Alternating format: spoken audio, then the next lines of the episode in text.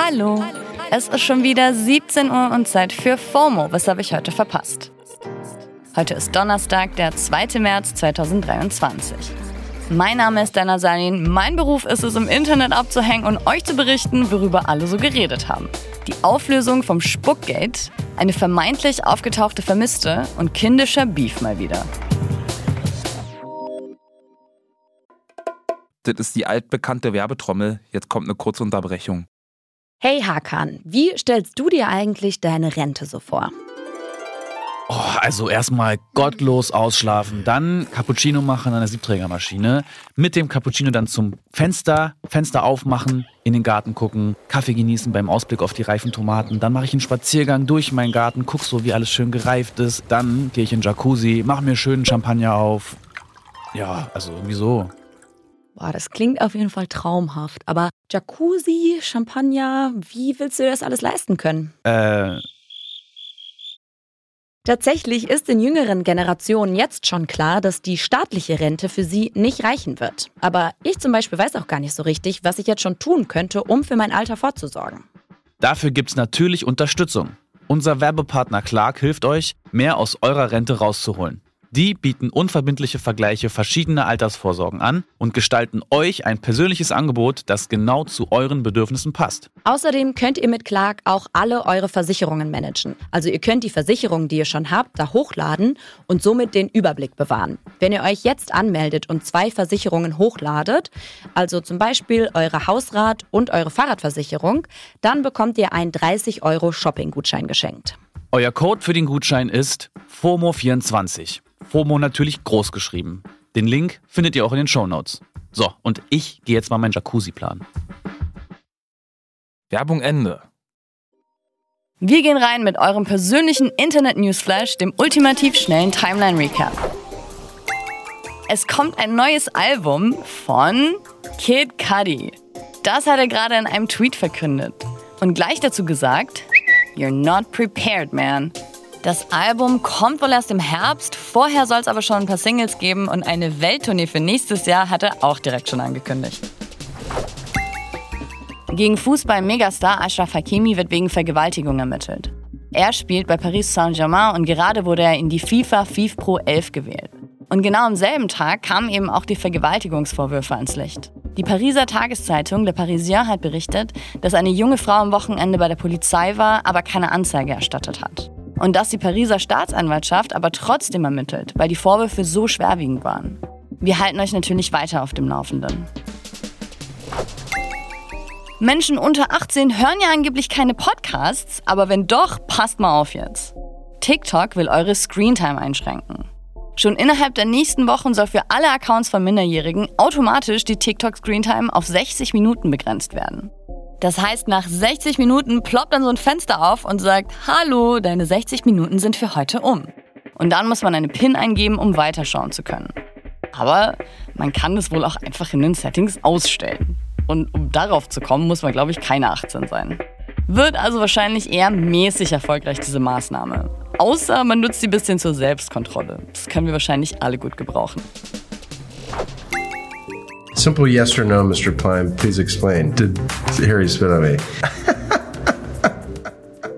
Achtung, Achtung! Nach einem halben Jahr hat Chris Pine endlich aufgelöst.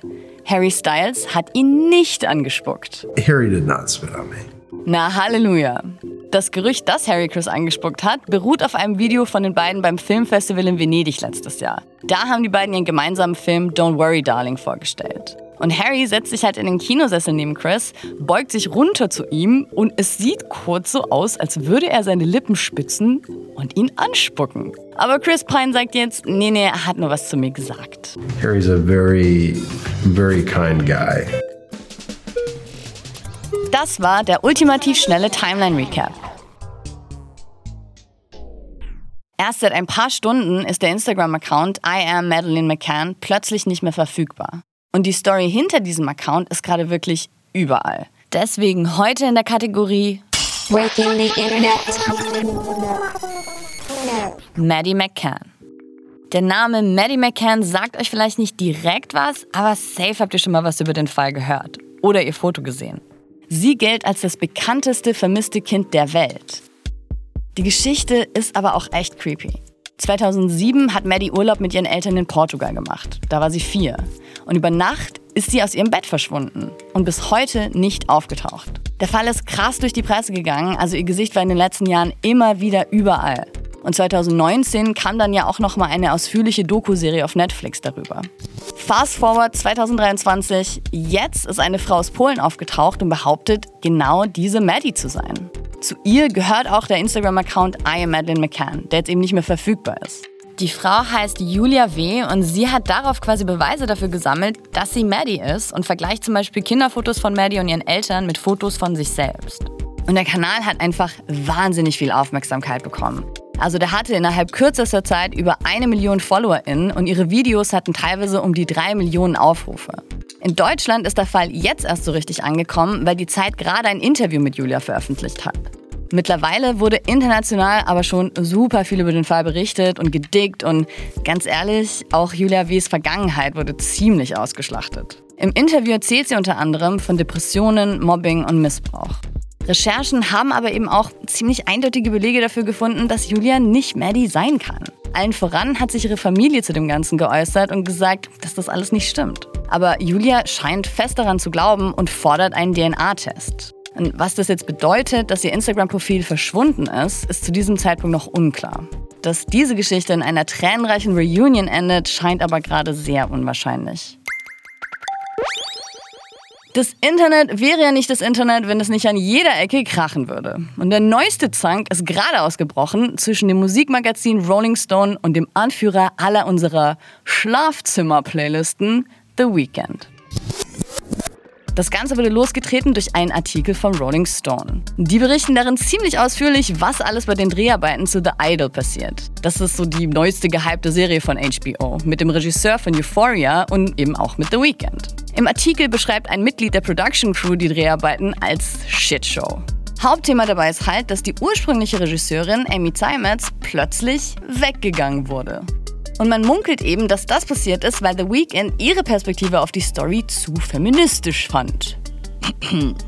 so, jetzt ist sie weg und die Story scheint sich um 180 Grad gedreht zu haben. Viele aus der Crew haben jetzt wohl einen kleinen I didn't sign up for this Moment, weil eigentlich sollte es in The Idol darum gehen, wie ein aufsteigendes Popsternchen versucht, sich aus den Fängen eines manipulativen Musikbiss-Typen zu befreien. Also eher satirisch und empowernd. Mittlerweile beschreiben Crewmitglieder die Storyline eher als Vergewaltigungsfantasie toxischer Männer und Torture Porn. Und das schreibt der Rolling Stone eben auch in besagtem Artikel. The Weeknd fand das alles nicht so cool und er hat nur ein paar Stunden, nachdem der Artikel erschienen ist, eine Szene aus The Idol auf Instagram und Twitter gepostet. Und in der sagt er: Rolling Stone? Are they a little irrelevant? Die Caption zu dem Ganzen war übrigens: At Rolling Stone. Did we upset you? Warum denn so viele Emotionen, wenn sie doch eh irrelevant sind, frage ich mich. Die Reaktion von The Weeknd fanden alle auch eh eher peinlich.